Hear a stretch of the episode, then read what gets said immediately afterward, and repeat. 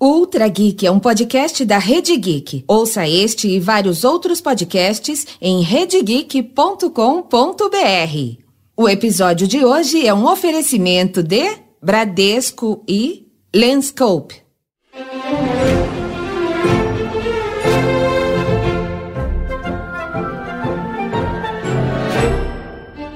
Pedro de Alcântara, João Carlos, Leopoldo Salvador, Bibiano, Francisco Xavier de Paula Leocádio, Miguel Gabriel Rafael Gonzaga de Bragança e Bourbon, nasceu na madrugada do dia 2 de dezembro de 1825 no Rio de Janeiro. Dom Pedro II trazia sua nobre árvore genealógica no gigantesco nome. Filho de Dom Pedro I e de Maria Leopoldina da Áustria, Pedro de Alcântara era sobrinho de Napoleão Bonaparte, por parte de mãe. Tal qual o tio, o último imperador do Brasil teve a sina dos homens com grandes destinos. Aos cinco anos de idade, Dom Pedro II virou representante do império depois que o pai abdicou do trono e partiu para Portugal com a segunda esposa. Órfão de mãe, Pedro de Alcântara ficou com as irmãs, com seus tutores, com os regentes que governavam o Brasil e com a responsabilidade precoce de não deixar que o país se dividisse. Aos 15 anos e com a maioridade estrategicamente antecipada, o adolescente subiu ao trono e levou consigo a missão que lhe foi imposta: salvar o Brasil. No meio de adultos interesseiros e oportunistas, ao imperador menino restou a companhia dos livros. Cresceu e virou um amante do conhecimento. Conheceu e se correspondeu com grande parte dos principais cientistas e artistas do seu tempo. Cuidou do Brasil, viajou o mundo, fotografou, telegrafou, telefonou. Pedro de Alcântara era diplomático, estimulava a cultura e a educação flertava com o sistema republicano e era um grande entusiasta das novidades tecnológicas do seu tempo. Dom Pedro II era um cara legal. Nosso último imperador, cavalaria. Era um geek de carteirinha.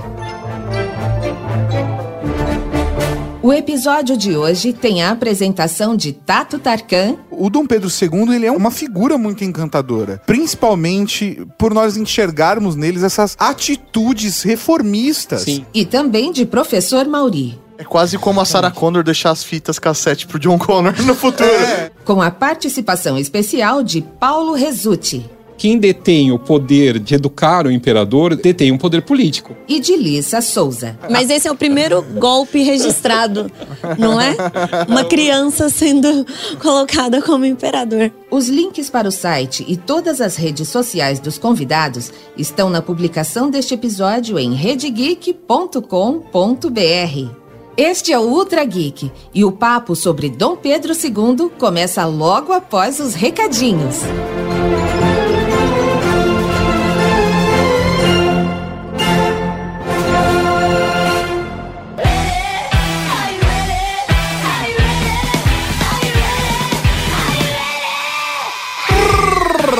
Recadinhos, Cavalaria Geek!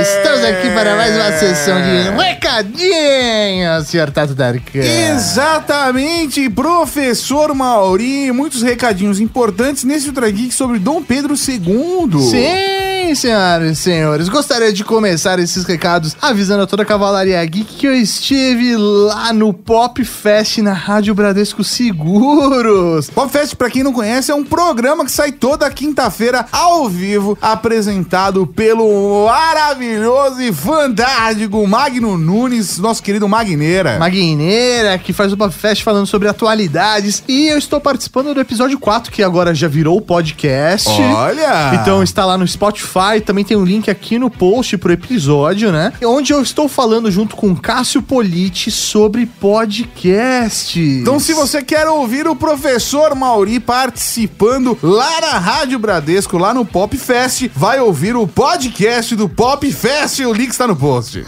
Pop Fest, Pop Fest. Podcast.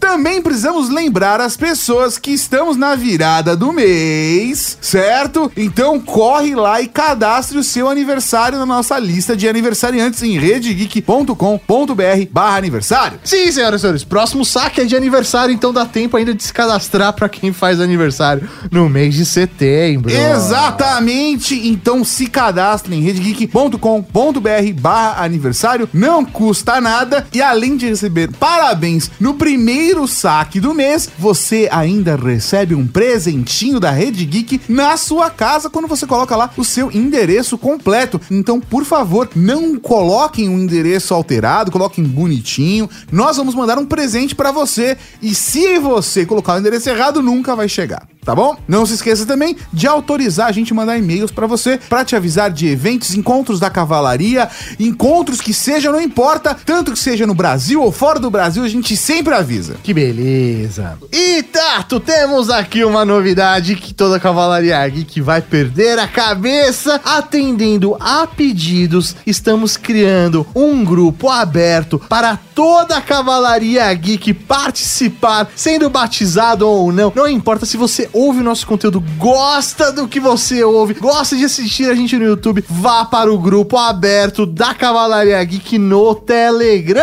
É muito fácil, é só digitar t.me barra Rede Geek e você acessa ou procurar Rede Geek no Telegram. Já era um grupo aberto para toda a Cavalaria Geek interagir, trocar ideias, mensagens, Se conhecer! se conhecer e também algumas tretas. É, assim. Já estou prevendo tretas. É, mas olha, esse grupo, o, todos os outros grupos da cavalaria não são administrados por nós. Não, não são. Esse grupo é administrado por nós. E aí, significa que você vai bater em todo mundo. A gente pode banir, pode bloquear, então respeitem o amiguinho. tá bom? Porque quando a galera faz isso, tal, poxa, tal pessoa abusou, o próprio grupo vai criando regras. Por exemplo, o grupo da Cavalaria Geek de Elite. Eles têm as suas próprias regras e têm os seus administradores e a galera se auto-organiza. É isso certo? aí. É uma democracia, de certa forma. Sim. Certo? Aqui não é uma ditadura, professor Mauri. Porque é um conteúdo nosso, é um espaço nosso. Vai ser uma ditadura comunista. É, mais ou menos. Não, porque o primeiro que o grupo é meu, mano. Quem criou fui eu. tá? Então eu posso tirar você, se eu. É uma ditadura. Ah, entendi. Então, galera, vai lá em t.me barra Rede Geek, mas, por favor, respeitem os amiguinhos, as opiniões. Vamos focar as conversas em coisas do universo geek e vamos evitar política, religião e futebol, beleza? Principalmente futebol. A gente pode conversar sobre isso, não tem problema nenhum, tá? Mas dentro do grupo, não.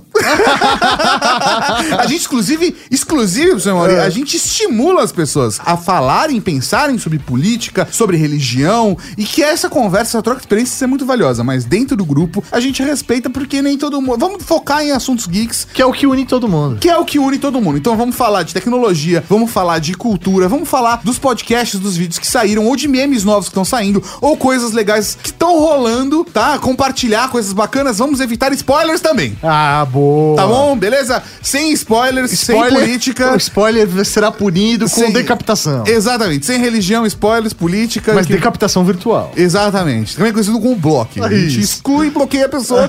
é um grupo aberto. Então vai lá, t.me barra Rede Geek, a ditadura do bem. Mas o que, que tem agora, Tato? O que, que tem agora? Agora tem podcast, podcast, podcast de... podcast.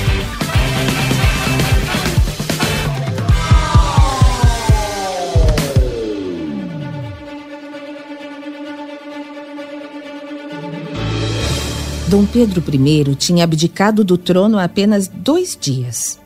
Em 9 de abril de 1831, enquanto um navio levava o rei e sua esposa de volta a Portugal, no Brasil, seu filho mais novo, o único menino vivo da família, era conduzido até a varanda do Paço Imperial do Rio de Janeiro. Pedro de Alcântara tinha seis anos incompletos quando teve que subir na cadeira para que o povo conseguisse enxergá-lo acenando um lenço. Apostando firme na força simbólica do jovem Pedro, o legislativo tinha aclamado o pequeno imperador do Brasil. Pouco mais de dez anos depois, no dia 18 de julho de 1841, o Rio de Janeiro amanheceu em festa. Era dia de coroação de Pedro de Alcântara. A maioridade do imperador, então com 15 anos, tinha sido antecipada estrategicamente. A ideia era que a figura do rei pairasse sobre os conflitos do país de forma a centralizar o poder. Com um globo imperial um pouco desproporcional ao tamanho da sua cabeça, o menino apareceu na varanda arrastando seu manto real. Sinos tocando, salva de palmas, saudações ao novo rei. Tudo na mais autêntica tradição europeia, incluindo a miséria dos súditos lá embaixo que assistiam ao espetáculo.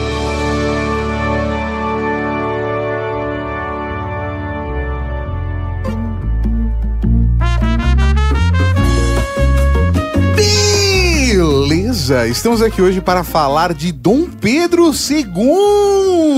Sim, senhoras e senhores, vamos contar um pouquinho aqui de história pra vocês e pra isso nós trouxemos como convidado Paulo Resulti, escritor e pesquisador. Paulo, por favor, se apresente. Obrigado aí pelo convite. Eu sou pesquisador, escritor, tenho uma coleção chamada História Não Contada, da editora Leia, onde eu trago um pouco mais da intimidade, vamos dizer assim, dos personagens que são conhecidos da nossa história, mas não tão intimamente. E eu tenho o Instagram, tenho o Facebook, tenho um canal no YouTube onde eu conto muita coisa não contada da nossa história. Sensacional. Todos os links estão aqui no post. E hoje nós também temos a participação especial estreando aqui no Ultra Estreante. Geek. Por favor, Lissa Souza, se apresente. Oi, gente, me colocaram aqui também. Vez ou outra eu vou aparecer. Eu sou a Alissa, sou jornalista e agora eu faço parte da Rede Geek. Olha, Olha só. só. Pra quem acompanha o Ou o canal lá do youtube.com.br Geek já tá vendo a carinha da Alissa aparecendo nos vídeos e ela vai participar também aqui do Ultra Geek conosco. Beleza, vamos falar então de Dom Pedro II, porque eu, como ignorante que sou no assunto, eu sou um apaixonado por história, mas eu tenho consciência da minha ignorância. Mas a percepção que eu tenho do Dom Pedro II, eu vejo ele muito como um geek. Ele era um early adopter, era um cara que era apaixonado por tecnologia, super intelectual, mas o quanto a gente sabe da vida dele ainda é muito limitado. Então eu queria que a gente pudesse debater nesse programa e explorar um pouquinho mais dessa figura histórica que faz parte do nosso país e que influenciou muito em quem nós somos hoje. A gente colhe as-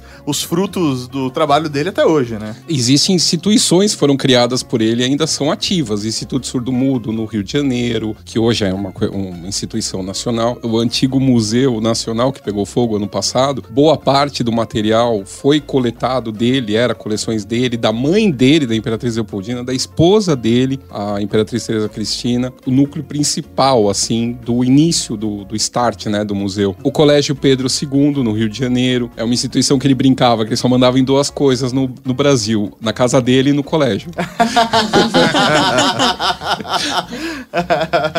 Muito bom. Mas como que foi a infância dele? Antes dele chegar efetivamente, né, a, a parte política, como que foi a criação dele? A criação dele, eu posso dizer que ele foi feliz até 7 de abril de 1831, que é quando o pai dele abdica o trono. Parte no meio da noite, né? Tem a cartinha dele escrevendo pro pai quando ele descobre que o pai abdicou e deixou o Brasil. Deixou em termos, ele ficou ancorado na Baía de Guanabara durante alguns dias, resolvendo um monte de questões, mas ele não se despediu do, do filho. Ele se despediu por carta do, da criança, né? Que ele deixa para como imperador do Brasil. E não só ele, mas ele também deixa as, as irmãs dele, né? Porque era a questão de ter alguém para substituir no trono. Vamos supor que o menino morre. Tinha que ter al- algu- alguém para colocar no lugar. Então Certo. ele deixa, Dom Pedro I, ele parte do Brasil deixando o filho e as filhas. E vai embora para Europa, levando só a rainha Maria II, que, é, que vai ser rainha de Portugal. E a partir desse momento, acaba a infância dele, basicamente, porque ele passa a ser uma instituição nacional, né? Ele passa a ser o imperador do Brasil Ele vira uma figura. ele vira uma figura do Estado, ele é um símbolo, né? E ele é tratado muito como um símbolo. Então, ele entra num berreiro absurdo quando ele é catado, quase à força do- da Quinta da Boa Vista, para levarem ele para ser aclamado um dia depois da, da, da abdicação do pai.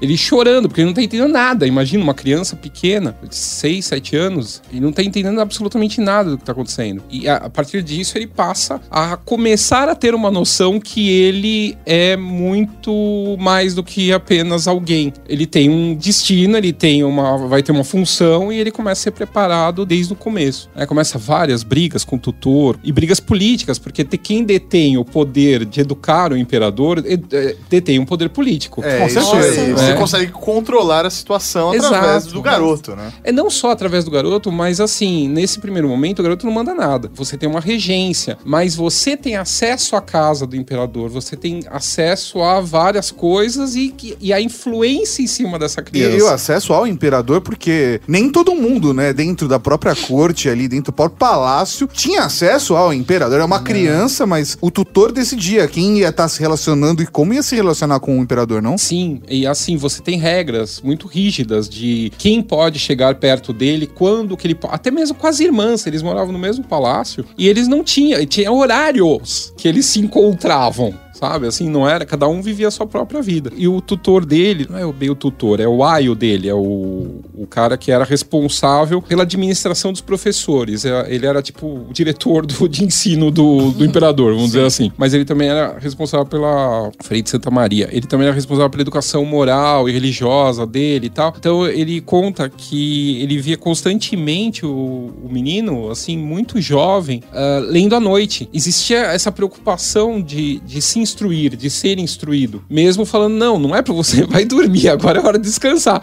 Aí ele saía do quarto, aí quando voltava, ela tava a vela acesa e ele estudando de novo. Mas também havia uma pressão meio que pelo pai, porque assim, a gente costuma pensar, o Dom Pedro I foi embora e largou as crianças aqui. Ele largou, mas assim, com uma dor no coração absurda. E você percebe isso pelas cartas que ele troca. O Dom Pedro I escreve pro Dom Pedro II, né, várias cartas mostrando a dor que ele sente, né, de ficar longe do filho, o carinho que ele tinha pela criança e principalmente, eu brinco no livro que as cartas, elas não eram uma carta pra criança que ele tava deixando, era pro futuro imperador. Entendi. Porque ele dava dicas, entendeu? Eu, eu- às vezes eu fico imaginando que em determinados pontos da vida do Dom Pedro II, ele deve ter relido essas cartas, sabe? Porque o pai falava coisas a respeito de Constituição, do Império, do Brasil, de políticos, sabe? Eram dicas, assim, talvez É porque ele valiosas. tava preparando uma sucessão de fato, né? Exatamente. Tava preparando pra assumir de fato o império do Brasil e que ia ter que controlar um país, um país gigante. É quase como a Sarah Connor deixar as fitas cassete pro John Connor no futuro. É, como, exa-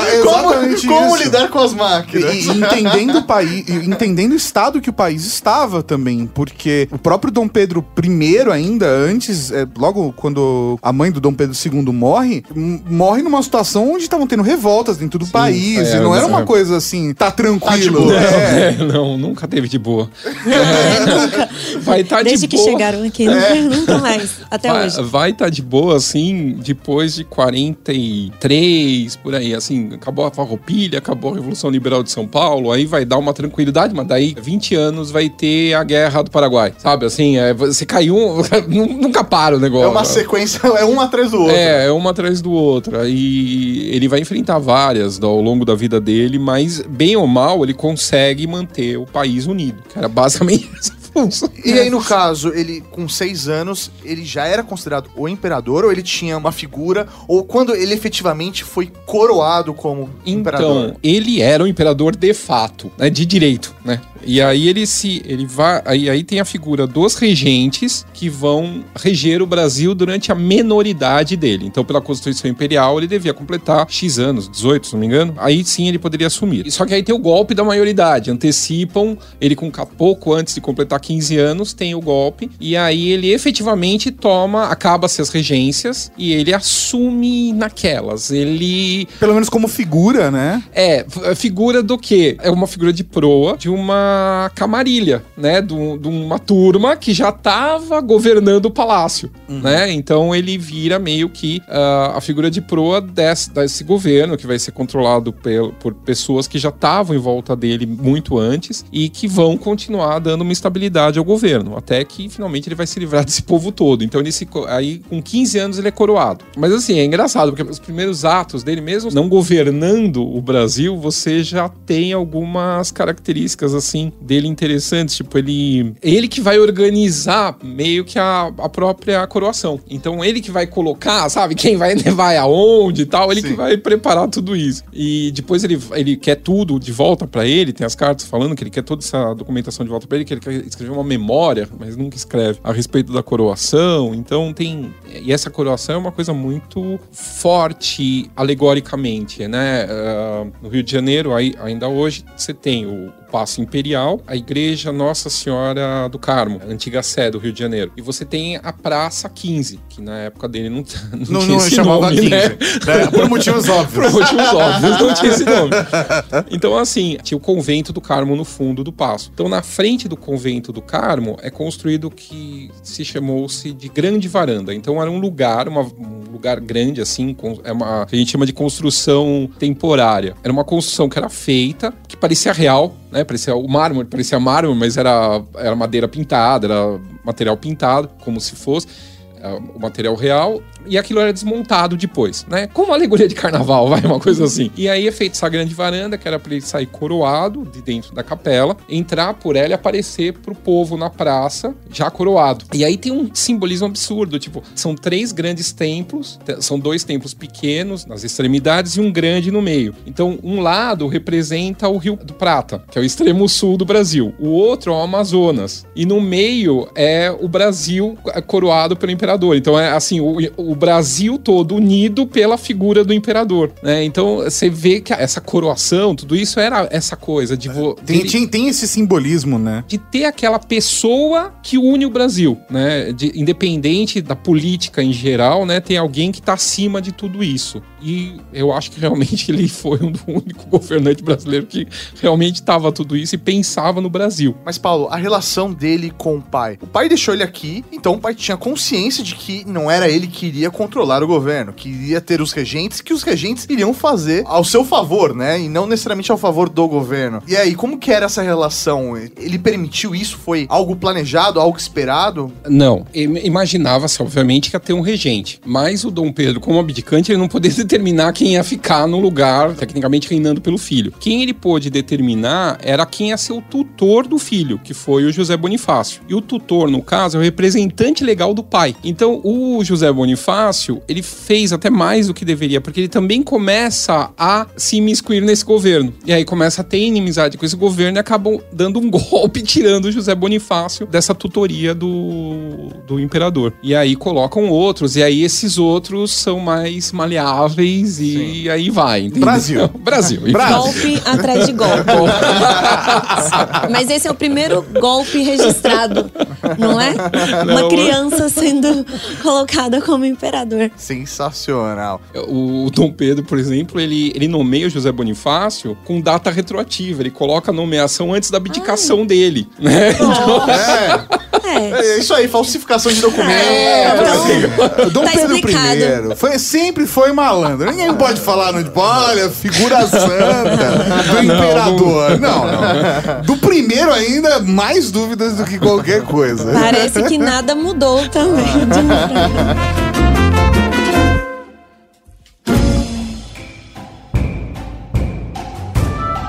Na fotografia em preto e branco sem data registrada, Dom Pedro II aparece montado em um camelo.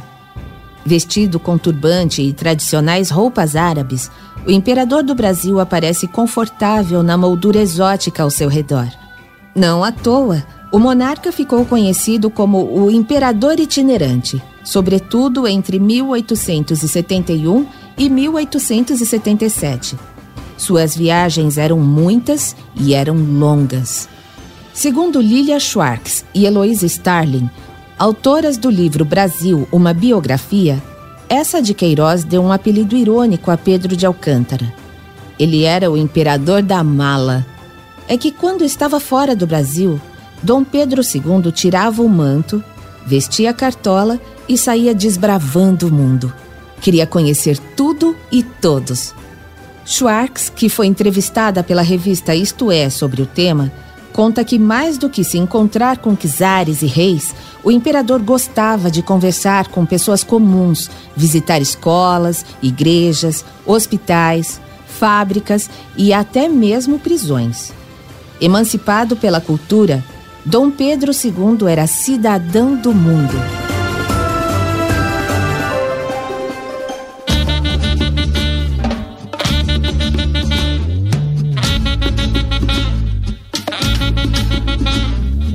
Então, Paulo, e como foi o governo dele para o povo brasileiro? Ele era amado, ele era odiado? Como era a relação dele para as pessoas? a gente tem que pensar em que tipos de pessoas. Se a gente começar a pensar politicamente, você tem a questão de que os políticos na época você só era eleito, elegia se você tinha dinheiro. Então, quer dizer, só a elite fazia política, né? O povo continuava largado. Não mudou muita coisa hoje. É, é disfarça-se mais, A né? estrutura mudou, mas a, a situação continua a mesma. Ele pensava no povo, mas é o que ele se coloca várias vezes questionando. Ele não conseguia nem fazer a Biblioteca Nacional funcionar à noite. Então, assim, ele tenta durante anos que a Biblioteca Nacional vai funcionar à noite. Então, assim, mesmo como imperador constitucional, ele não conseguia fazer tudo sozinho. Então, assim, muita coisa que dependia só dele, ele fazia. Então, por exemplo, se ele notasse que alguém não tinha condições, tinha talento ou tinha uh, capacidade e não tinha dinheiro, ele providenciava uma bolsa dele, não do governo, para essa pessoa estudar. A Quinta da Boa Vista, lá onde hoje é o Museu Nacional, ele mandou reurbanizar tudo e transformar num grande parque, ou seja, o que devia ser o quintal do imperador, ele abriu para todo o povo do Rio de Janeiro, porque era um lugar para eles terem um tipo de lazer. E isso era percebido pelo povo, porque assim, tem muita coisa que eu acho, pelo menos na minha percepção hoje, quando eu leio sobre o assunto, é que a gente tem essa, essa leitura com um, um viés muito contemporâneo dos interesses e até mesmo da postura política dele individual em relação a isso, que ele era um cara extremamente que acreditava em valores que estão hoje na sociedade. Então, por exemplo, ele, pelo que eu sei, foi um cara que não só investiu muito em ciência, em cultura, mas também que pensava internamente na abolição dos escravos, que internamente se preocupava na liberação feminina de alguns aspectos. Óbvio que ele era um homem de seu tempo, mas ele, por exemplo, fez em uma dessas bolsas, ele apoiou a primeira mulher que estudou medicina do Brasil foi, Sim, foi a- por, com, a- com a bolsa que ele investiu, né? Sim, por exemplo, a primeira viagem, primeira e única viagem que ele faz para os Estados Unidos, que é a segunda vez que ele sai do Brasil, ele vai comemorar o bicentenário da independência norte-americana. Fantástico, né? Ou seja, a, a única monarquia da América vai comemorar, Celebrar. vai celebrar A independência. a independência norte-americana. Sensacional. A primeira república, né? e aí ele era democrata nesse nível. Então, quando ele chega lá em Nova York, ele vai ter contato com a Maria Augusta Generoso Estrela, que era uma brasileira que estava estudando lá em Nova York e ela tinha dinheiro do pai. O pai era um farmacêutico português que trabalhava no Rio de Janeiro com farmácia. Então, importação e exportação de produtos, só que ele acaba quebrando. E nessa falência, ela fica sozinha lá no- nos Estados Unidos, sem dinheiro para continuar o curso. E com isso, ela pede ajuda pro imperador. O imperador dá ajuda. Só que a ajuda dele não é só a bolsa. O que, que ele faz? Quando ele volta pro Brasil, que ele faz essa- uma viagem gigantesca pelo mundo, e aí quando ele volta pro Brasil, ele começa a pressionar o gabinete dos ministros para fazer a reforma da educação. Com a reforma da educação, as mulheres passam a ter acesso à universidade. A mulher tendo acesso à universidade, assim que a, Maria Augusta se forma nos Estados Unidos, ela tem como voltar pro Brasil e exercer a medicina. Sensacional. Então ele preparou a cama pra que a coisa acontecesse. Exatamente. Mas isso era Então- percebido pelo povo da época? Muito pouco. Era, era pela elite, claro, mas assim, pelo povo em geral, não. Porque você vê, por exemplo, essa mulher, ela vai ser recebida no palácio pelo Dom Pedro. Ele- quando ela volta do, pro Brasil, quando ela chega no Rio de Janeiro, ela é recebida em no palácio pelo Dom Pedro. E o que, que ele faz? Ele recomenda a ela que vá fazer o, o trabalho dela, que exerça a medicina para mulheres. Né? Então, você não vai tratar homem. Você- não vai tratar é-. Você entendeu? Então, não, mas na época, não, mas na época a gente não pode pensar como a nossa É, cabeça agora, da agora. Então, na, pra época ele era avançadíssimo, entendeu? De Sim. permitir que a mulher Exercesse ex- uma não só exercesse, mas, Mas influir que a é. mulher pudesse. Então, e é- o mais engraçado é que logo depois vai ter a reforma eleitoral. E aí né, a reforma eleitoral vai falar o quê? Que qualquer brasileiro com título universitário pode votar Ou seja, as mulheres começam a entrar na justiça pra conseguir, na época do Império, começa a entrar na justiça Ele pra- fazia as coisas entre linhas pra que. É porque também é muito complicado. Você não pode jogar assim, ah, não, agora vamos as mulheres votarem. não dá, entendeu? Isso é, é bem esperto. Não era É, explícito, É, né? A percepção que eu tenho é que, como você mesmo levantou a bola, de que ele tinha essa função de unificar o Brasil, principalmente porque existia o medo do Brasil é, se, Se dividir, se né? dividir, né? É, E acho que até o próprio Dom Pedro I en- enxergava essa postura. A princesa Isabel vai enxergar isso na época da abolição, porque ela tá percebendo que estados abolicionistas como que já praticaram a abolição já não estão mais aguentando. Então o medo, a rapidez com que passa a lei, é São Paulo, Ceará e outras províncias acabar se livrando do resto do Brasil, que, ainda cultivava a questão da abolição. Que foi o que aconteceu nos Estados Unidos. Exatamente. Teve Mas uma é- guerra civil por conta disso. né? Aí voltando ao que você falou, muita gente fala: "Ah, porque se o Brasil voltasse a ser monarquia, é uma das coisas, é uma das faladas. Ah, se o Brasil voltasse a ser monarquia, ia ter escravidão de novo". o Dom Pedro, ele começa a estudar a questão da escravidão muito a fundo antes da Guerra Civil dos Estados Unidos. Quando começa a Guerra Civil, ele fala: "Opa, não, peraí.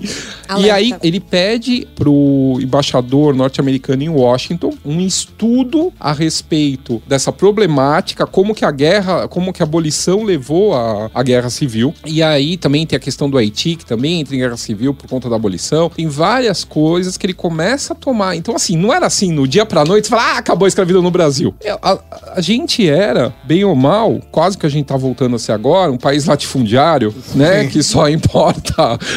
Na época era café, tabaco e algumas outras, charque e outras coisas. Então, basicamente, a nossa economia girava em torno disso. Então, se não tivesse um processo de devagar, né?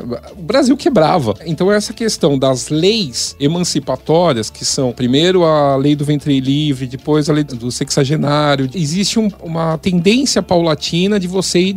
Então, não é assim vir de uma vez, entendeu? Então, começa aos poucos influindo essa questão das leis na cabeça da população em geral para acabar com isso. Porque você tem escravos no Brasil desde 1550. Sim. Então, você tá há 300 e poucos anos de escravidão, um sistema de escravidão de exploração, a ponto do que, que aconteceu? Os escravizados, ah, porque falar, ah, por que, que tinha que então trazer gente de fora? Por que, que não colocavam os escravizados para trabalhar assalariados? Muitos eram assalariados. O problema, muitas fazendas assalariavam os seus escravos quando libertavam. O problema é que na cabeça do escravo, ele não queria mais aquilo. É ele era lógico. livre. É meio óbvio. óbvio. Eu não quero ficar aqui.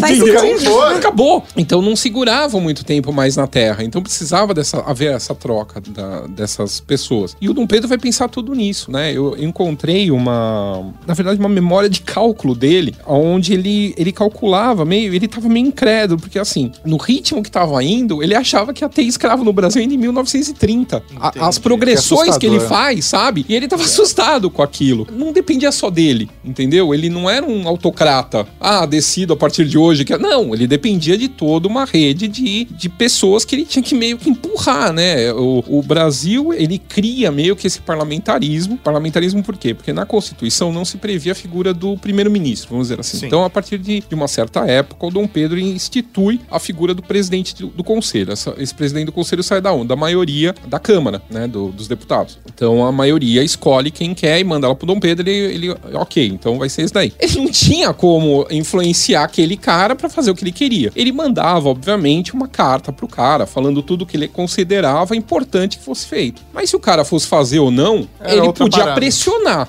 Mas ele não tinha como obrigar, entendeu? Até porque ele, pelo menos na minha percepção, é um cara muito democrata, né? Até demais. É, e, e- e- Pra época. e isso. Não, é, pra é- hoje. Se você pensar hoje, o Dom Pedro, quando foi criado o Partido Republicano, ele falou que os deputados republicanos não precisavam jurar fidelidade ao imperador, porque eles estariam indo contra a ideia da república. Sensacional. né? Você imagina um presidente Visionário. assim? Não, Você consegue imaginar? Não, Olha, tá, tá difícil, viu? Devo dizer que. É porque ele, depende de quanto pagar. Mas é, isso mostra que ele consegue entender a figura dele como estadista, né? Sim, ele pensa no Brasil, É ele não isso tá aí. pensando nele. Ou ele nos pega- valores dele. Ele entende que cada um tem seu papel ali dentro. Exatamente. Na época da, da guerra do Paraguai, o Brasil Brasil tá quebrado, né? É, então tá, tá caos financeiro. Ele chama um cara que era completamente inimigo do governo. Só que ele via naquele cara o, o cara que ia salvar a parte financeira. Então, agora eu não vou lembrar o nome, mas tem uma piada, eu conto isso no livro, aqui são tantos nomes. Tem uma piada assim, tem uma coisa assim, uma história de bastidor. Esse ministro depois ganha um título. E aí o cara meio que se converte à causa monarquista, né? É, óbvio. É, até porque, assim, eu- pelo menos na minha percepção, eu não, eu, eu- eu não sou um cara, assim, monarquista, quero deixar isso bem claro. Hoje em dia é bom pontuar. Mas é que. que o- é, sempre. Mas o, o Dom Pedro II, ele é uma figura muito encantadora. Principalmente por nós enxergarmos neles essas atitudes reformistas. Sim. Porque, como ele era uma eu acho que pessoa. a gente enxerga alguém que nunca, parece que nunca mais vai aparecer, Exatamente. né? É, assim, é unicórnio, né? Uma coisa meio mítica, né? É, a, a leitura que a gente acaba tendo dele é essa figura meio mítica de. Tipo, nós já tivemos uma pessoa, sabe? Que se lenda que você conta pro importou. neto. Se importou. Que queria fazer a diferença. Parece spot da Disney. né? Exa- exatamente. E é uma coisa meio chocante. E eu acho que faz muito sentido, entendendo não só como ele foi preparado para a sucessão, como ele foi educado, e como ele teve acesso à, à cultura desde cedo e tinha acesso aos ciclos intelectuais. Ele era um intelectual de fato. É, essas ideias reformistas eram naturais. Só que ao mesmo tempo, ele tinha que lidar com a realidade do Brasil, que era um outro país completamente diferente do que ele vivenciava quando ia pra França ou quando conversava com os sábios intelectuais da Europa. Que aí o que que acontece? Quando ele vai pro exílio, todas as casas europeias oferecem castelos, palácios, né, Pra receber ele. Pra onde ele vai? Pra França, que era a única república europeia. que era isso onde ele se sentia ótimo, ele se sentia em casa na França. É, mas voltando à, à história que eu tava contando, ele nomeia esse cara aí, o ministro resolve lá a questão econômica, né, da pasta e acaba no futuro sendo até conselheiro do império, ganhando um título, e aí ele vai agradecer ao imperador. E esse cara tinha escrito um livro contrário à monarquia e que falava mal, inclusive, da família da dona Teresa Cristina, o rei das duas Sicílias. E aí ele vai lá pedir desculpa pro imperador, vai agradecer o título e tal, e, e fala assim: agora eu queria beijar a mão da imperatriz. Não, não, eu perdoei. Agora a minha mulher é italiana, nossa. Não vai ser fácil. mulher é mais complicada, é melhor não.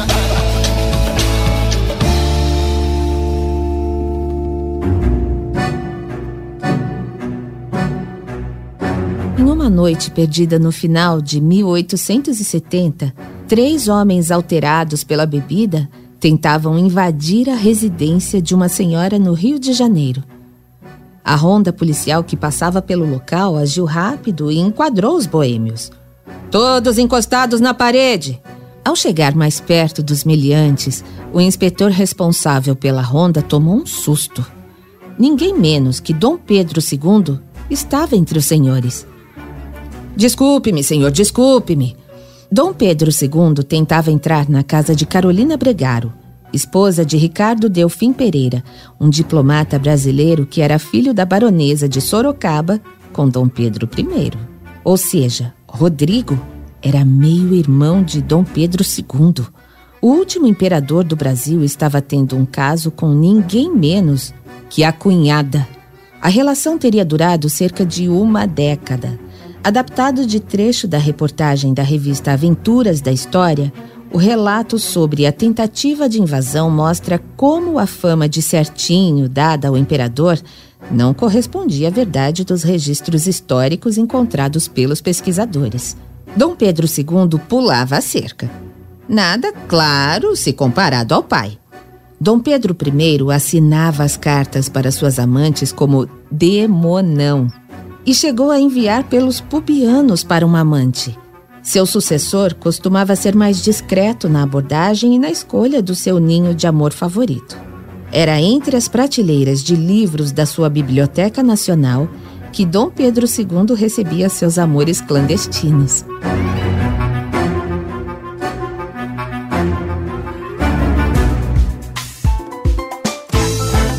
É muito interessante que você tá trazendo outro lado da história, a parte não contada que a gente quase não tem acesso nas escolas e tudo mais. E eu queria saber outras curiosidades, o, o que mais tem nessa história de Dom Pedro II que a gente pode ficar mais admirado. Eu ia falar de sacanagem, você ah, de admiração.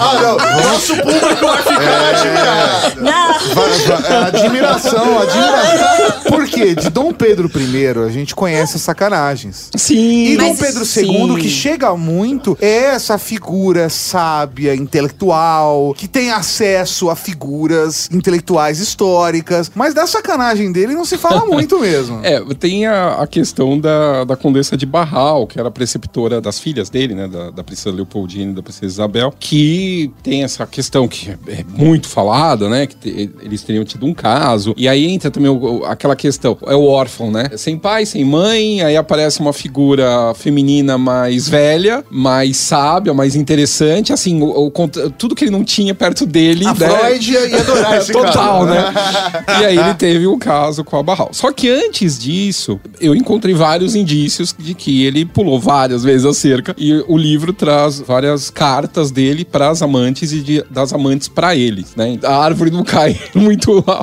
a- o fruto não cai muito longe da árvore. É, o filho do demonão também aprontava. E muito, tem cartas assim que ele escreve para duas amantes ao mesmo tempo, jurando amor, fidelidade, falando que nunca conheceu o amor antes de É a conhecer mesma ela. carta. A mesma É a carta. mesma carta. Então Afinal tem- de contas, gente, não tinha Ctrl-C, Ctrl-V, mas também não tinha internet, não tinha Google, não tinha nada. E é até mesmo isso, né? Não, não- Mas já tinha a foto, ele pedia foto É. pras mocinhas. Olha Olha só, nudes! nudes! Ah, ninguém é bobo aqui, né? Ninguém é bobo. E o casamento dele foi arranjado, então. É, o casamento foi né? arranjado, como todos os Ele não, casamentos é, dinásticos. e ele não experimentou antes? Ou, É, não dizem sei. que não, que realmente é. Tem uma carta até de brincadeira falando, é, do- dois funcionários do, do palácio falando, é a primeira vez que ambos são desvirginados na mesma Tem. Olha, Cara. curiosidade, não sabia disso. Que ele Mas é bem romântico virgem. isso, né? Bem não, isso é- são cartas, é, é engraçado. Essas cartas estão na Biblioteca Nacional no Rio de Janeiro. Qualquer pessoa pode ter acesso. E é engraçado que, assim, a boa parte dos biógrafos anteriores sabiam da existência dessas cartas. E, assim, quem fala, fala muito por alto, sabe? Superficialmente. Muito superficialmente, aquela coisa, sabe? Parece que não pode falar nada que mancha a, a reputação daquele homem, como se isso fosse diminuir ele em relação ao que ele fez pelo Brasil. Eu acho uma bobagem pensar dessa maneira. Mas mais bobagem ainda é achar que ele é, sabe, um santo, né, no altar, né? Aí também não Nenhum dá. de nós, né? Não. que beleza. E, mas- e essa relação dele com a, com a ciência, com a cultura que a gente falou? Tem várias figuras dessas de fora que, por exemplo, a- a- tem a relação dele com Grambel, que a gente já ouviu da ligação no telefone no Brasil. Cara, como que é isso aí? É, um dos primeiros telefones com ligação internacional do mundo que eu saiba foi no Brasil, né? Por conta da relação que ele tinha com o Grambel, não foi? Hum, não. É, Olha lá, eu- isso que é bom, vamos corrigir aqui. É, Realmente, o primeiro telefone no Brasil foi do Dom Pedro, mas assim, ligava o passo da cidade à fazenda de Santa Cruz, que era a fazenda dele também. Então, foi uma das primeiras linhas telefônicas, mas era local, ainda não se tinha essa Ah. questão do cabo telefônico. É, foi a primeira tinha linha o cabo, fora de- do- dos Estados Unidos. Foi a primeira é, não, é, na- foi no Brasil. O- no Brasil foi a primeira linha. Depois vai ter em Petrópolis também, telefone, se eu não me engano. E aí vai começar essa questão da telefonia no Brasil, porque é ele que traz. Porque o que que acontece? Com essa onda tecnológica, com essa onda nerd dele, mas que tinha uma questão de você pegar a tecnologia e fazer com que a tecnologia una a nação, você, principalmente por causa da Guerra do Paraguai, você vai ter a preocupação do Dom Pedro em colocar o telégrafo Em todos os lugares. em todos os lugares. Então começa a linha Capanema, que a gente chama, Que liga toda a costa, que né? liga a costa e depois vai entrar para dentro do Brasil seguindo as linhas ferroviárias. Então, tanto a ferrovia quanto ele que meio que impulsiona tudo isso. E aí ele faz contato com o Thompson, que era um, uh, um cientista voltado toda a questão do telégrafo na Escócia e convida esse Thompson, ele vai para a Escócia, e convida esse Thompson para vir para o Brasil para checar a- se tá tudo certo, a questão das linhas, se tem coisa melhor para fazer tal. Bom, isso é antes da segunda viagem para fora do Brasil que ele faz. né? Na primeira viagem ele conhece o Thompson, traz o Thompson para o Brasil. Na segunda viagem que ele vai para os Estados Unidos, faz Estados Unidos e Europa. E só pra pontuar aqui pros nossos ouvintes, tá? Quando a gente tá falando Dom Pedro viajando, não era de avião. gente. Não, Não era era essa de- coisa bonita, essa relação diplomática com outros países, dormia um dia num país e acordava no outro. É, não, era não. assim que funcionava. Não, demo... e- mas pelo menos já era um pouco mais rápido do que o do avô dele quando veio de Portugal. com a- É, bem mais rápido. Demorou três meses a É. viagem. Demorou algumas semanas ele chegar em Nova York. Ele quer conhecer os Estados Unidos, então ele vai da costa oeste à costa leste inteira. Aí ele vai pra Filadélfia quando vai ter a comemoração do centenário da independência norte-americana. E aí nesse centenário tem a festividade lá, que aí entra também um artista nosso, que é o Carlos Gomes, que ele pede pro Carlos Gomes fazer uma partitura assim, a toque de caixa, ah, e o Carlos Gomes já tinha rejeitado a ideia que o governo brasileiro tinha pedido, mas aí era o imperador pedindo. É diferente. Aí né? o cara É. fez rapidinho. Claro. E aí tem o hino do centenário norte-americano que o Carlos Gomes compõe para os Estados Unidos e aí é executado na frente do, do presidente da época, acho que era o Grant, e o Dom Pedro, antes da abertura da exposição do centenário. Então, nessa exposição do centenário, o Dom Pedro vai conhecer todas as novidades tecnológicas, não só dos Estados É Unidos, como se mas fosse de- uma feira mundial que acabaram fazendo, era, né? Era. E aí tem o stand do Grambel. E aí o Thompson, aquele cara do telégrafo, tá passando com ele, é um dos juízes. E aí o que que acontece? O, o Dom Pedro II ele já se interessava pela questão da educação das pessoas surdas e mudas. Ele visita o Grambel antes, em Boston, o Dom Pedro, porque a família Bell, ela detinha uma tecnologia que basicamente a fala por libra ou fala gestual ou leitura labial, ainda lá na Europa.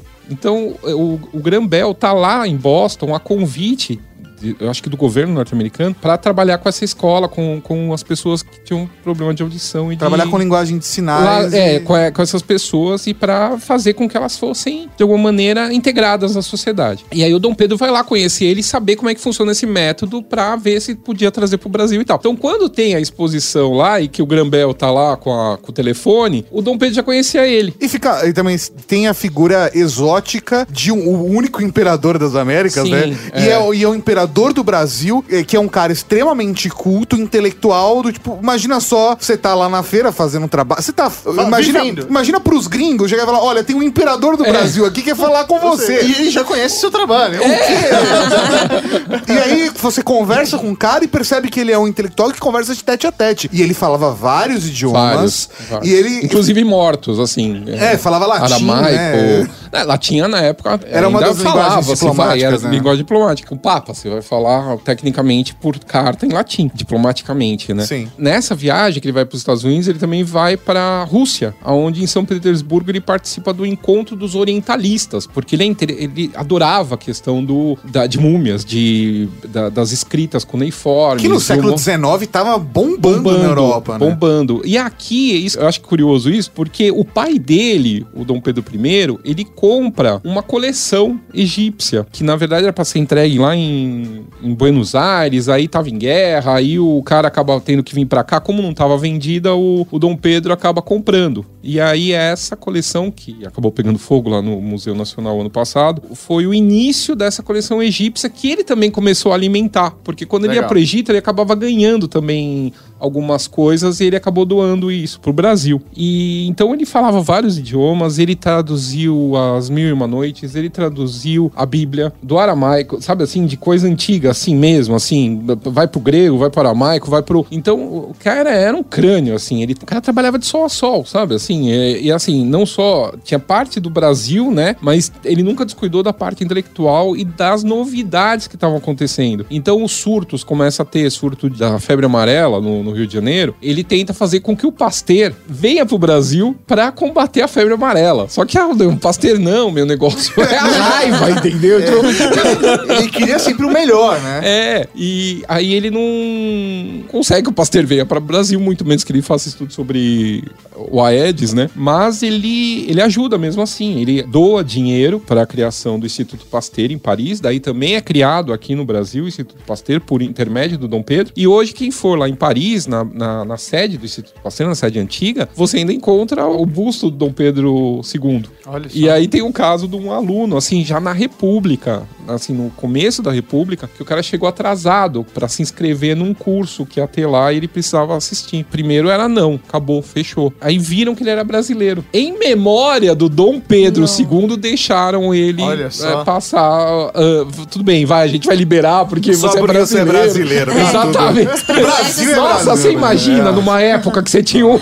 Esse tipo de privilégio acabou. Hoje não temos mais. Então, mas, aí quando ele chega pra falar com o Grambel, eu acabei interrompendo a história. É. Então, aí ele chega, aí tem a história, tem, aí mexe com lenda, mexe com um monte de coisa. O pior é que assim, na passagem do diário do Dom Pedro que eu li, que ele escreve sobre isso, é tão xoxo assim, tipo, ah, eu fui lá, testei na boa, sabe assim, não tem nada, tem romântico nada, não fala do, da frase, ser ou não ser, eis a questão, não tem nada disso. Ele fala, é, teve e tal, a única coisa é que não telegrafa, tipo, e do cara achou ruim.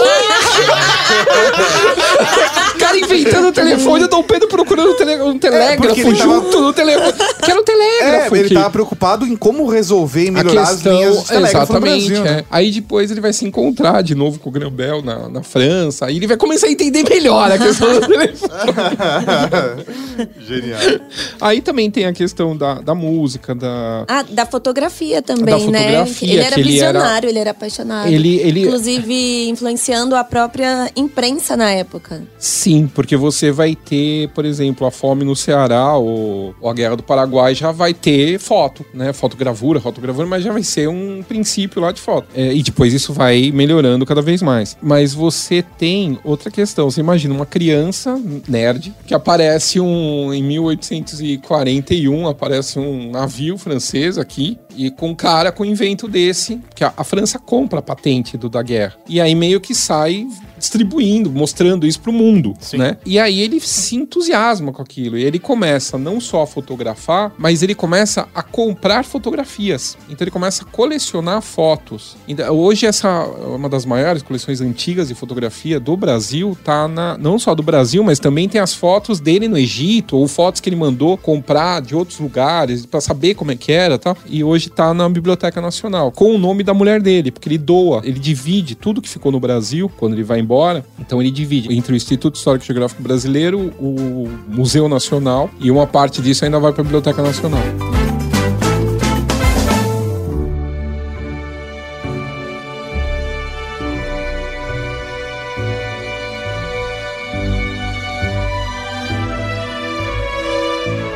Paris, 1891. Já fazia dois anos que Dom Pedro II morava na capital francesa. Solitário, viúvo e melancólico, o imperador destronado ocupava o tempo com caminhadas pela cidade.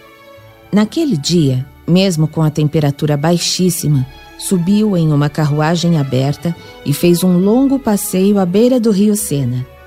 Ao voltar ao Hotel Bedford, onde estava instalado, sentiu-se resfriado. Em poucos dias, a doença evoluiu para uma pneumonia severa, levando o pouco de saúde que restava ao velho e cansado Pedro de Alcântara. O relógio passava da meia-noite quando Dom Pedro II falou suas últimas palavras.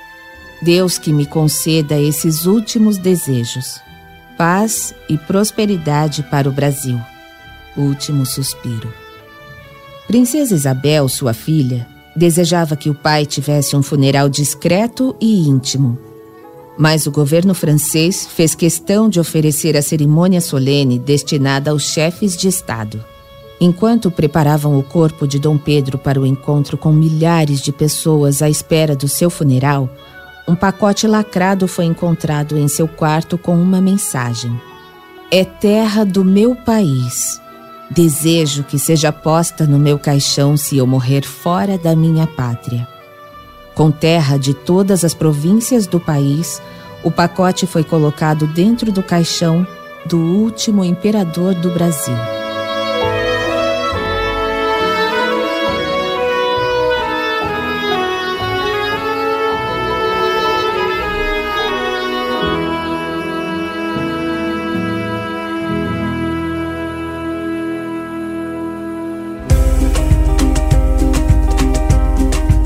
Uma coisa muito legal que eu descobri, assim, estudando a fundo os diários dele, é a questão da- das viagens, que é bem pouco, assim, tratado, principalmente a parte oriental, porque acontece, assim, uma perda, né, do material que era dele aqui no Brasil. Uma parte realmente volta para a família, outra parte fica no museu, outra parte estava numa escrivaninha no Palácio de São Cristóvão que foi leiloado, sabe, por uma pessoa particular. Então esses diários meio Até que... porque a própria República não tinha interesse de ficar exaltando, né, o Dom Pedro. Né? Exaltando, não. Mas o que, que acontece? Nas viagens dele, que eu achei no, no diário, ele tinha mania de pichar. Assim, eu brinco que ele é o pai do pichador brasileiro. Fantástico. Gravando. Ele é o padroeiro do pichador brasileiro.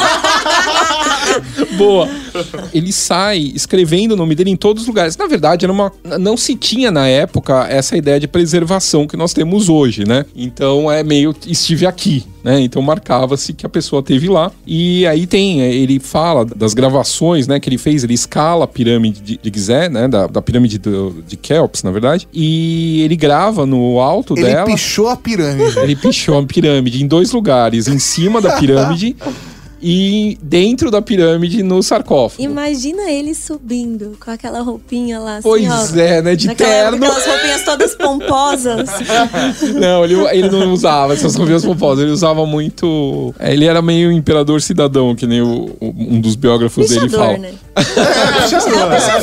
Dom Pedro das ruas. A roupa casual na época era, era, era o que a gente considerava uma roupa, social. É, né? roupa social. É que na. É, é, bom, é, não mudou muita coisa, não. Eu ia falar, não, mas de, de explorador era- não era tão Aí diferente. pegou um guarda-pó por cima, ainda por cima. É, e aí tem uma, uma novidade que eu trago no livro que é muito legal. É uma foto que eu consegui de uma pedra numa cidade da Finlândia chamada Imatra, que é uma, um lugar que tinha uma cachoeira tal, interessante, e, e muita gente passou por lá e deixou o nome gravado. Aparece o nome dele na pedra, Dom Pedro, Dom Pedro D.A. Dom Pedro de Alcântara, se não me engano, 26 de junho de 1876 ou 78, uma coisa Ele assim. não assinava Dom Pedro II, né, mano? Não, né?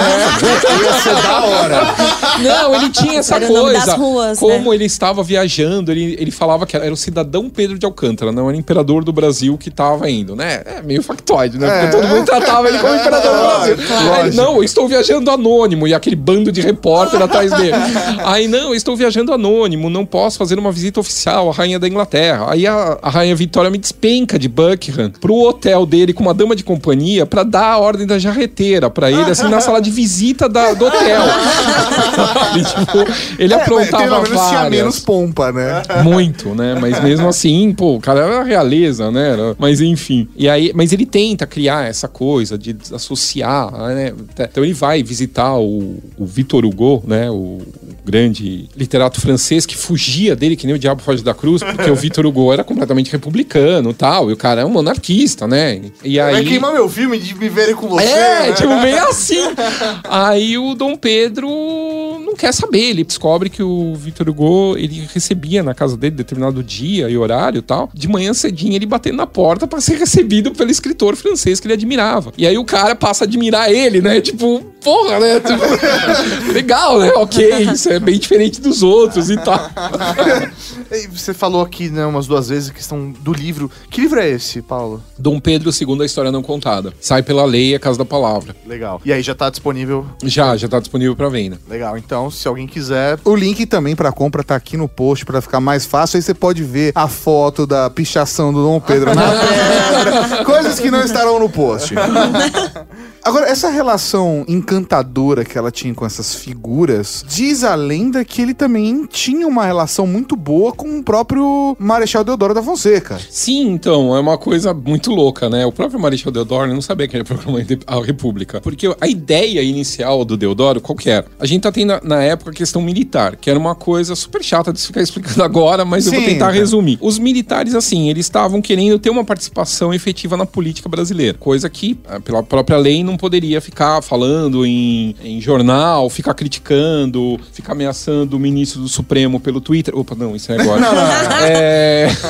e essas coisas, Não é de bom entende? tom, Não é né? de bom tom, né? Mas Os não militares se envolverem assim É, mas então é, eles começaram querendo se envolver e aí começa uma pressão política em cima do novo, do novo gabinete de ministros. Porque o que, que vai acontecer? A nova Câmara de Deputados que vai tomar posse no dia 18 de novembro de 1889, ela é majoritariamente liberal. E nesse liberal entende-se várias coisas como a admissão dos quadros do exército, a reforma agrária, é, um monte de coisa que era pautas assim super bombas e que os conservadores não tinham conseguido quase colocar ninguém dentro do Congresso e os republicanos também não. Então assim, ou se tinha um golpe logo ou a monarquia nunca mais ia cair no Brasil basicamente, porque ia ter reforma agrária. Com essa reforma agrária, os escravos libertos iam ter terra para Porque não tava precisando, a questão é essa. Pois Não- é, né? O próprio imperador era tão reformista É. que a reforma não. Não precisava. Então aí tem esse golpe, porque o Deodoro, ele cai numa fake news que fala que ele vai ser preso pelo novo, pelo gabinete do Ouro Preto, e aí ele cai nessa fake news, então ele dá um golpe antes de ser preso. Basicamente é isso, a bem a grosso modo. E aí ele dá esse golpe pra derrubar o ministério, pra derrubar o gabinete do Ouro Preto. Então quando o Ouro Preto, ele é preso dentro do quartel-general do exército, que até então o Ouro Preto o que que faz? Ele vai se junto com o gabinete inteiro, ele tem a brilhante ideia, não se esconder, mas enfrentar a rebelião militar dentro do quartel-general do Exército, que fica lá na. onde hoje ainda é o quartel-general do Exército, no Rio de Janeiro. Palácio Duque de Caxias, hoje, né? Mas na época, mas era lá no, mesmo lugar, na frente da Praça 15. Só que ele acha que a Benjamin Constant, que tava lá, e outros estavam completamente a favor dele. Até o momento que o Marechal Deodoro cerca esse quartel e aponta os canhões pra esse quartel. E aí o, Ouro Preto fica doido. Porque fala, por que que vocês não estão atacando eles? Como vocês fizeram na Guerra do Paraguai. aí o Benjamin Constant já dá uma cortada. Fala, é, mas na Guerra do Paraguai a gente não lutava com o brasileiro. Aí o Ouro Preto falou, puta, ferrou, né? Já perdi, já perdi, né, aqui. E aí acaba realmente, a- o Benjamin Constant manda abrir o- as portas lá, o, o Deodoro entra. E o Deodoro o que que faz? Ele manda todo mundo entrar em ordem lá no, no pátio central, dá um vivo ao imperador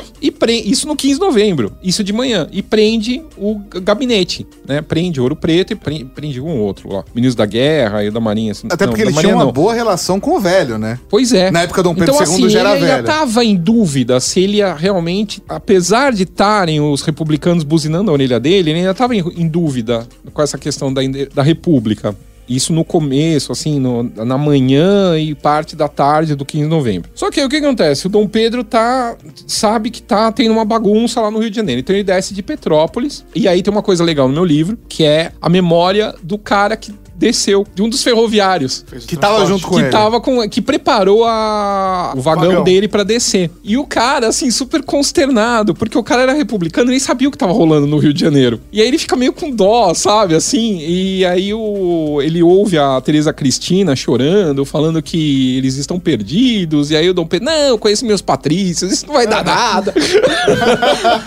eu vou descer e daqui a pouco você se, se acalma. Aí ele desce, aí ele tenta tomar pé do que tá acontecendo, mas quem toma mesmo o pé é a princesa Isabel. Ela que convoca o Conselho de Estado, ela que tenta meio que ver o que, que vai fazer com essa situação. E ele achando que não vai dar nada e tal, só que começa a dar, porque aí ele faz uma suprema bobagem que é aceitar a ideia de chamar o Silveira Martins, que era inimigo político do Deodoro, porque o que que acontece? É, o Deodoro tinha sido político no Rio Grande do Sul. Silveira Martins também, partidos opostos. E graças a Silveira Martins, o Deodoro tinha sofrido uma CPI por conta de, eh, teoricamente, desvio de dinheiro que nunca foi provado. Era mais pra sacanear o Deodoro, que a- o Silveira Martins e ele nunca se bateram, ah, o santo. Acontece até hoje. É. E aí, e aí quando o Marechal Deodoro sabe do Silveira Martins, que vai ser o novo ministro, Ele se traído. ele fica puto. E aí, aí acaba, aí tem a república, entendeu? E aí, ele, aí a família imperial que tá lá no passo da cidade é presa e aí é, fecham as saídas, não deixam eles mais saírem lá e também quem tava, tipo, quem tava dentro ficava, quem tava fora não entrava mais. E começa a juntar uma multidão em volta. E aí tem um cara, isso saiu na imprensa argentina, se eu não me engano, falando que a Revolução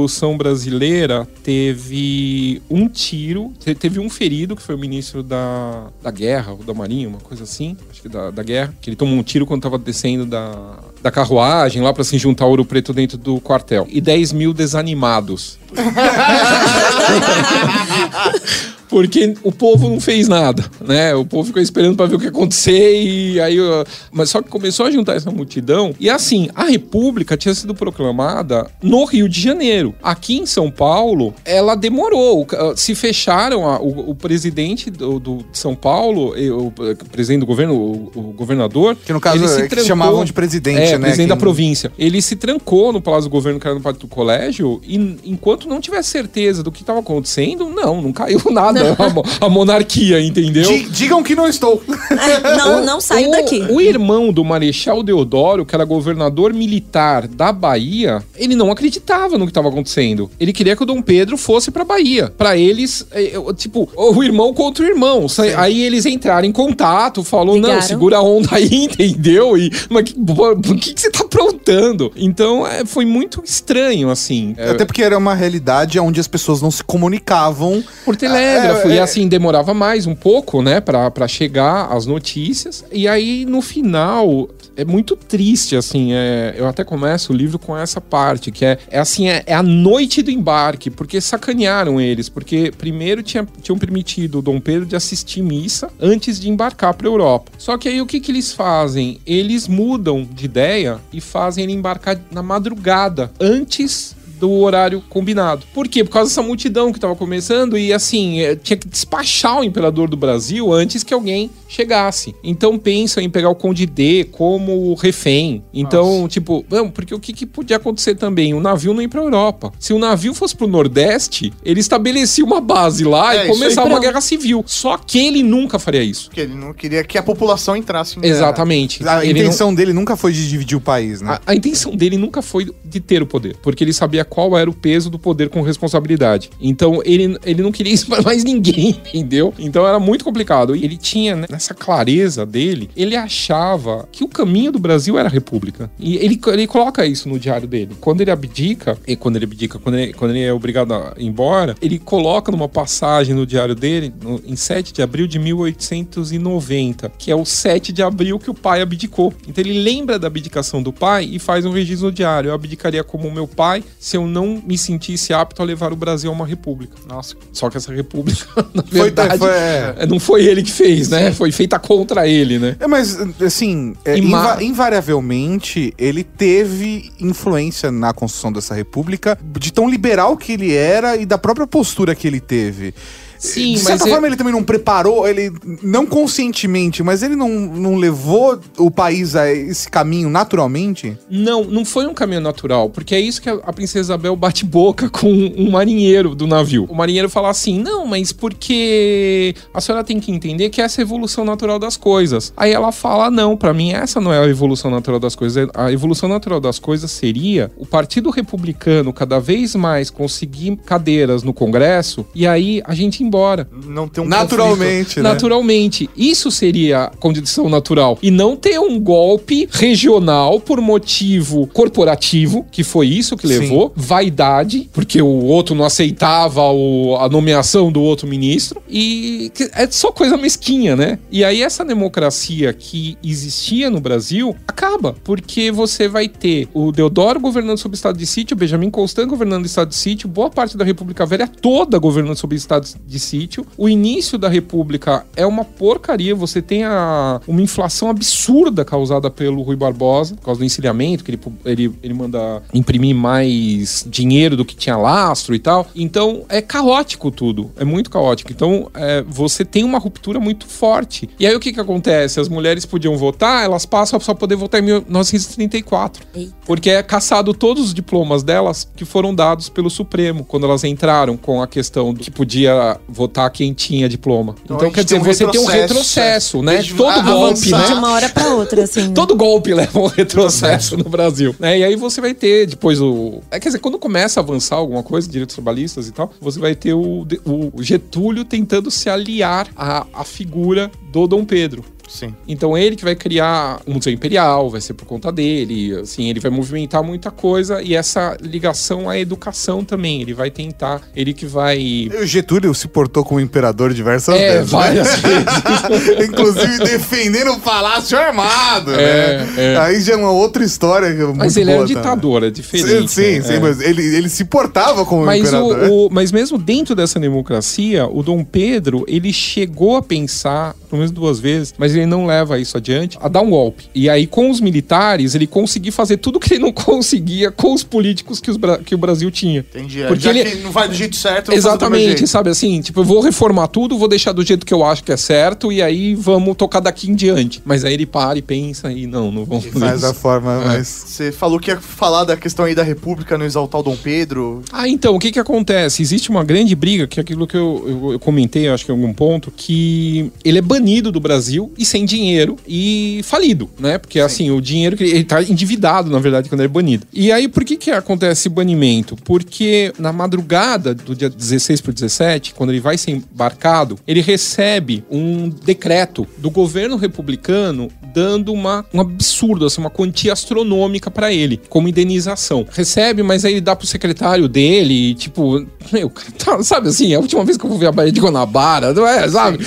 Ele não sabe o que vai acontecer, então ele não tá ligado no, no que ele recebe. Quando ele chega em algum ponto, antes de chegar na Europa, em alguma ilha, que eu não me lembro qual agora, não lembro se é as Canárias, em algum lugar que ele para, ele já tinha lido o decreto, ele acha aquilo absurdo, ele não entende o que que é aquele dinheiro, por que que ele tá recebendo aquele dinheiro, então ele não aceita aquele dinheiro. E aí ele manda telegrafar pro mordomo dele, no Brasil, pra não aceitar nada, que ele não tá entendendo aquilo e que assim, ele quer receber o que tá dentro da Constituição. Só que na Constituição era a Constituição imperial, É. então ele não ia receber nada, basicamente. E aí, quando isso chega aqui no Brasil, o que que tinha acontecido? Ah, mandamos o imperador embora, mas demos uma puta indenização pra ele, todo mundo, o governo publicou isso, o Rui Barbosa divulgou isso e tal. Quando chega esse telegrama, Falando, não aceito, não? não aceito, porque isso não é legal, os republicanos ficam putos. E aí eles dão a entender que então, já que ele não aceitou, ele não está reconhecendo a república. Se ele não reconhece a república, então aí, ele, aí entra o decreto do banimento. Que ele não pode mais pisar no Brasil e ele tem dois anos pra eliminar tudo que ele tem aqui do Brasil. Ele não pode mais ter propriedade no Brasil. Entendi. Então ele fica sem dinheiro, sem poder voltar pro Brasil. E quando recebe essa notícia lá na Europa, quatro dias depois a Teresa Cristina morre. Tenso, né, mano? Ele começa a deteriorar, né, cara? É, a dor de não poder voltar pro Brasil, ele escreve no diário dele os sonhos que ele tem com Petrópolis. Ca- Cara, é muito triste, assim. É muito triste. Tava sonhando com Petrópolis, não sei o que, aí veio alguém, acendeu a luz. Putz, eu podia ter deixado sonhar mais um pouco, sabe? Assim,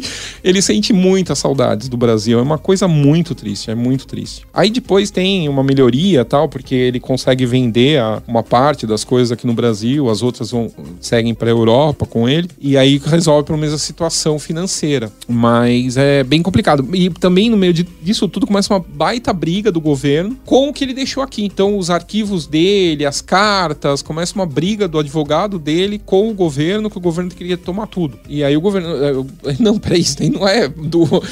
tem- é, que é, é muito complicado, né? Porque Dividir pe- quem é o homem de Estado e quem é a figura, a é, pessoa. o imperador pessoa física e o imperador pessoa jurídica. É, isso aí. Então é bem complicado, assim, é tudo muito desgastante, é bem... Da mesma maneira que criaram o imperador, É, excluíram, excluíram ele, ele, porque ele. não interessava mais pela nova elite que estava nascendo, então aquela figura não, não interessava mais. Mas ele ainda se diverte um pouco lá, ele vai conhecer a Torre Eiffel, ele vai almoçar na Torre Eiffel, sabe assim? Uma... Ele era muito contemporâneo, ele queria viver o. Ele diz numa carta para um amigo dele que ele fala: ao contrário de você, eu não sou inimigo do meu tempo. Então o cara tem sede de saber tudo que tá acontecendo, conhecer tudo. É, hoje ele seria um nerd, realmente. A pegada dele é seguir.